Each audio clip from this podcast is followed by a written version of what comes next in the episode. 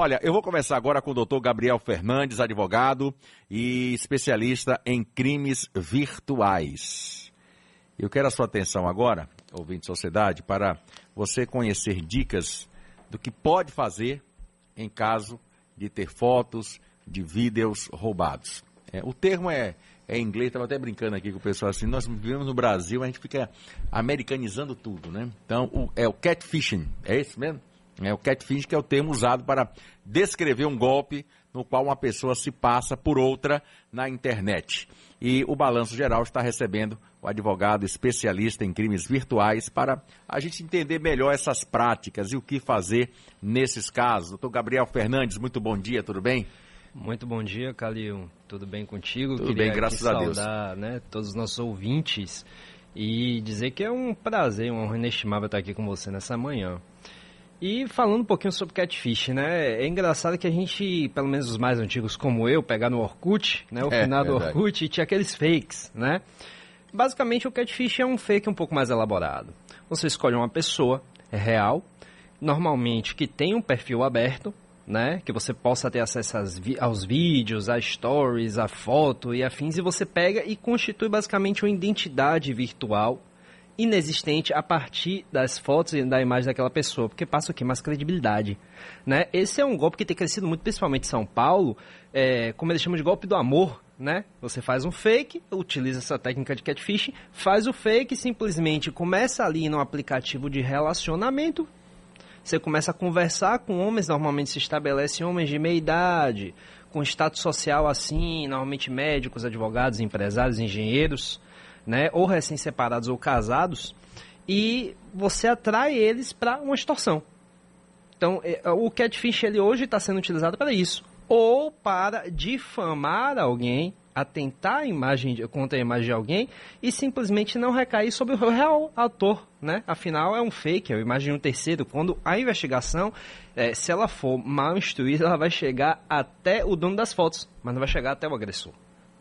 O catfish, doutor, se aplica também a casos que eu estou vendo que tem acontecido quase que diariamente de roubos de contas de Instagram, por exemplo? Pronto, bora lá. Normalmente, roubo de conta de Instagram é um ransomware ou um malware. O que é um malware? É um vírus, né? Bora, bora aqui desmistificar um pouquinho com esses nomes bonitos, mas falando, né, trocando em miúdos, é um vírus. Normalmente a pessoa consegue pegar aqueles dados criptografados, aquela senha dali, ou ela vai através do que nós chamamos de phishing, que é uma técnica mais de engenharia social.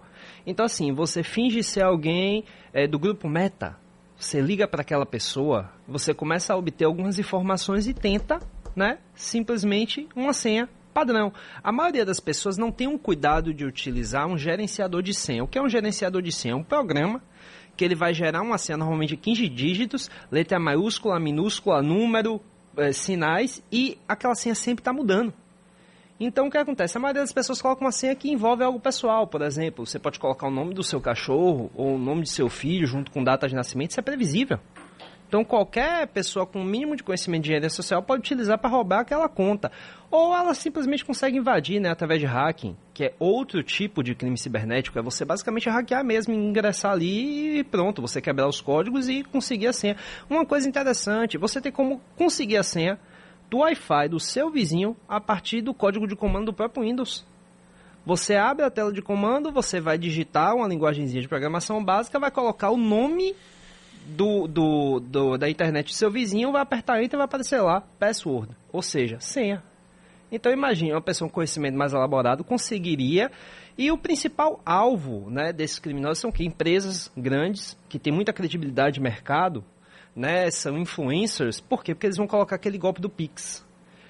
Ah, um parente meu está se mudando para Holanda, para São Paulo, para não sei aonde, não vai ter como levar as coisas, então eu vou estar tá aqui vendendo isso. Aí a pessoa vai lá, poxa, tá no preço mais em conta. Imagine, você quer aquela sua geladeira dos sonhos, grandona, toda inox, com bebedouro na porta, uma geladeira custa uns 5 mil, mais ou menos? Um pouquinho mais. Um pouquinho mais, 5, 6 mil reais. Aí você tá vendo, vendendo por 2.500 que a pessoa quer se levar logo. É uma pessoa querendo ou não que tem credibilidade ali, vamos supor que seja uma influência, afins. O que é que você faz? Pô, eu quero, qual Mas que na verdade não é a pessoa. Mas não é a pessoa. É um criminoso que invadiu aquela conta e está utilizando dela para poder delinquir, né? Para conseguir essa vantagem devida. Então, imagine o estrago que isso causa, né? Tem empresas que constantemente é, são alvo disso também. Normalmente são veículos de comunicação, são empresas mais voltadas para esse contato com o público. Por quê? Porque tem mais credibilidade social. Né? Eles se aproveitam principalmente da credibilidade social dessas empresas.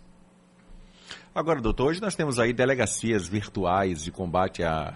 Delegacias virtuais, delegacias físicas, mas é, delegacias de combate ao crime cibernético.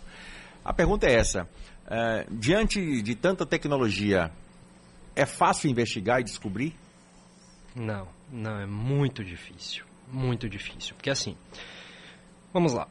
Para você muitas vezes chegar àquele real autor, ele pode utilizar o que nós chamamos de VPN.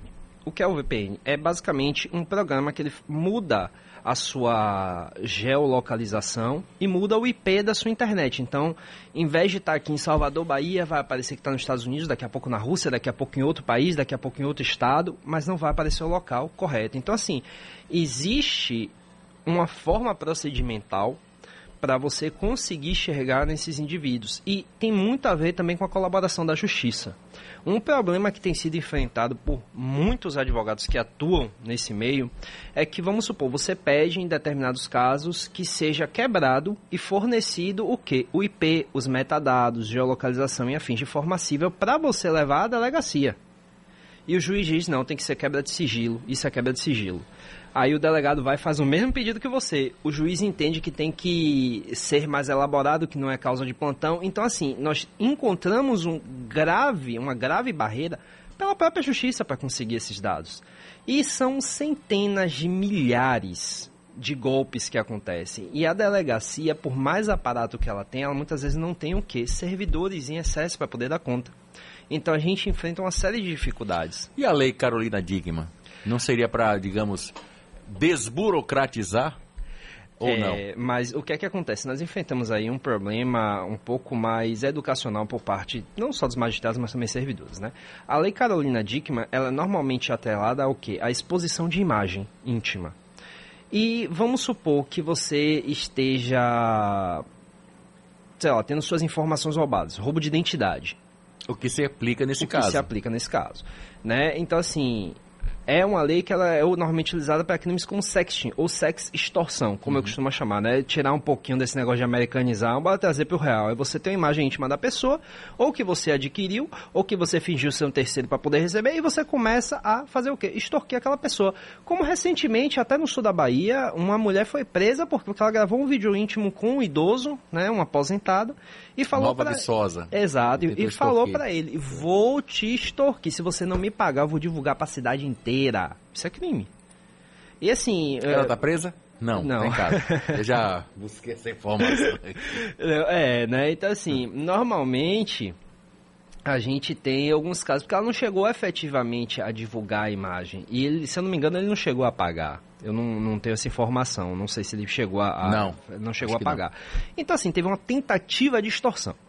Né? Quando a gente vai para o tipo penal, tem, tem essa peculiaridade. Uma coisa é um crime tentado, outra coisa é um crime consumado. Se um crime consumado já é difícil de prender, de deixar na delegacia, imagine a tentativa, né? É. Mas assim, nesse caso, não. Agora sim, nós temos casos, inclusive lá no escritório, de efetivamente viralizar uma deepfake que para mim é uma das coisas mais interessantes e mais abstratas de você falar com o público, que é basicamente... O que é uma deepfake? Pronto, eis a pergunta do ano, Calil. Uma deepfake é você, imagine, inteligência artificial. Já ouviu falar no chat GPT? Não é um aplicativo que tudo que você pergunta, o comando simples, ele consegue tirar, por exemplo, o chat GPT, escreva uma matéria sobre, ele vai buscar na internet e vai elaborar uma matéria toda escrita para você. Obviamente, tem muito da expertise de quem está comandando, dar os comandos certos para que flua bem a, o texto, né? Mas isso é uma inteligência artificial. Nós temos aquele aplicativo Lensa, que consegue criar né, vários, é, várias imagens em cenários de fantasia, cenários de cyberpunk, futuristas e afins com a característica real. E o interessante, uma deepfake, aquela foto do Papa com aquele, com aquele casaco mega estiloso, entendeu? Aquilo é uma deepfake, foi criado por computador, inteligência artificial. A foto de Vladimir Putin, que é o presidente da Rússia, preso, foi criado por inteligência artificial. Só que tem um grau de, de realidade tão absurda nessas imagens, nesses vídeos, que as pessoas acreditam.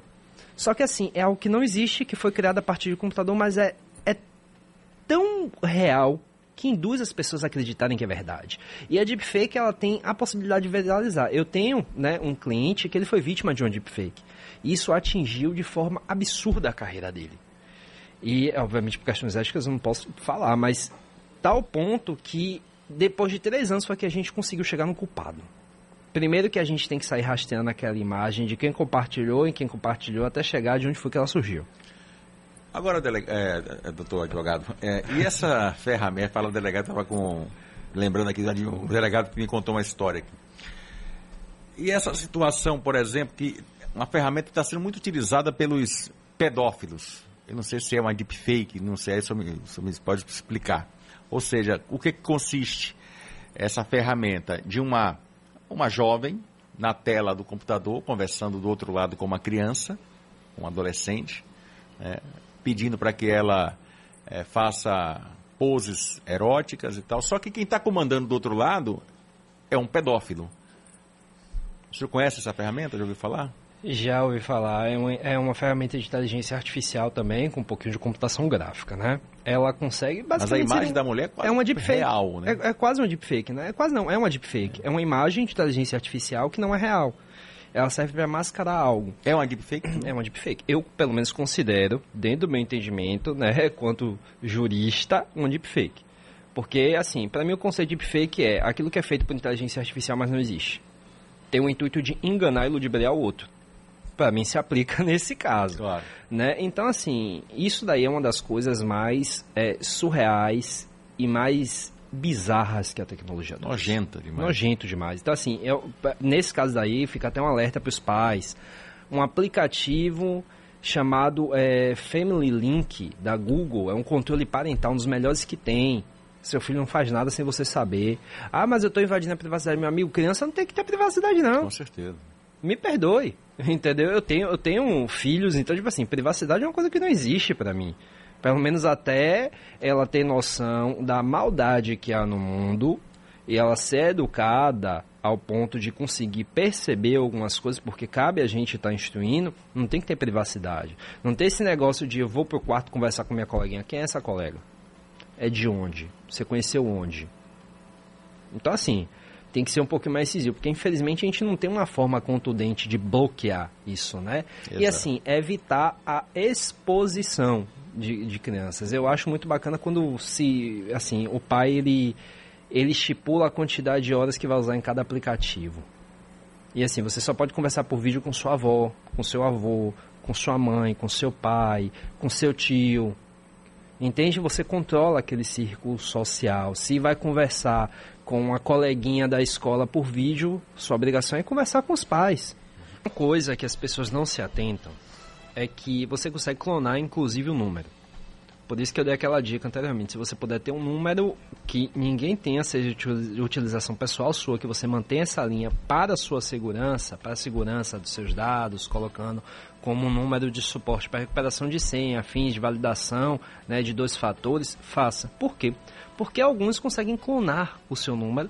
O, aí você está falando com a pessoa, clonou do nada, você vai ficar sem sinal. Quando você for se dar conta do que aconteceu, você teve seu, sua conta de banco invadida, você teve suas informações cooptadas, você teve suas redes sociais invadidas, seu e-mail, tudo, sua vida vai virar um inferno. Então, assim, a biometria, advogado, de novo, a biometria, ela ajuda mais do que digitar a senha? Ah, com certeza. É mais seguro? Com certeza. Por quê? Porque é muito difícil você conseguir copiar, né, os seus dados faciais ou o seu dado biométrico que é digital. Afinal, digital cada um tem uma. Ninguém vai ter a mesma digital do outro. Então, isso auxilia muito.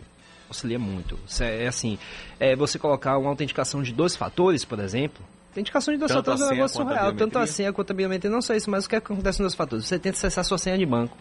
Ele vai pedir, ele vai dizer assim, estou enviando um, um código de segurança para o seu e-mail para o seu celular, você vai receber SMS, vai ter que colocar aquele número ali, fora a questão biométrica. É. Então, assim, se torna cada vez mais difícil. Aí, assim, vou dar uma dica aqui de ouro para todo mundo. Se, hoje os bancos disponibilizam um seguro, né, contra esse tipo de golpe. Normalmente é um seguro que varia aí de 12 até 30 reais. Não é caro. Eu sei que a situação do país a gente não pode estar tá gastando em excesso. Mas é melhor você pagar 30 reais por mês do que você tomar muitas vezes um tombo aí de 6 mil reais e ficar no prejuízo. Então, assim, uma dica que eu dou. A, a gente consegue recuperar esse dinheiro a muito custo consegue. Normalmente o nosso benefício é a desgraça de um terceiro, né? Então assim, quando a gente consegue fazer o bloqueio, já é uma terceira pessoa que caiu no golpe, você pegou o, o dinheiro que era seu, você tem restituído, mas o terceiro toma prejuízo. Então assim, é difícil, mas é possível. Normalmente quando você consegue recuperar as custas de um terceiro que, que tomou esse golpe.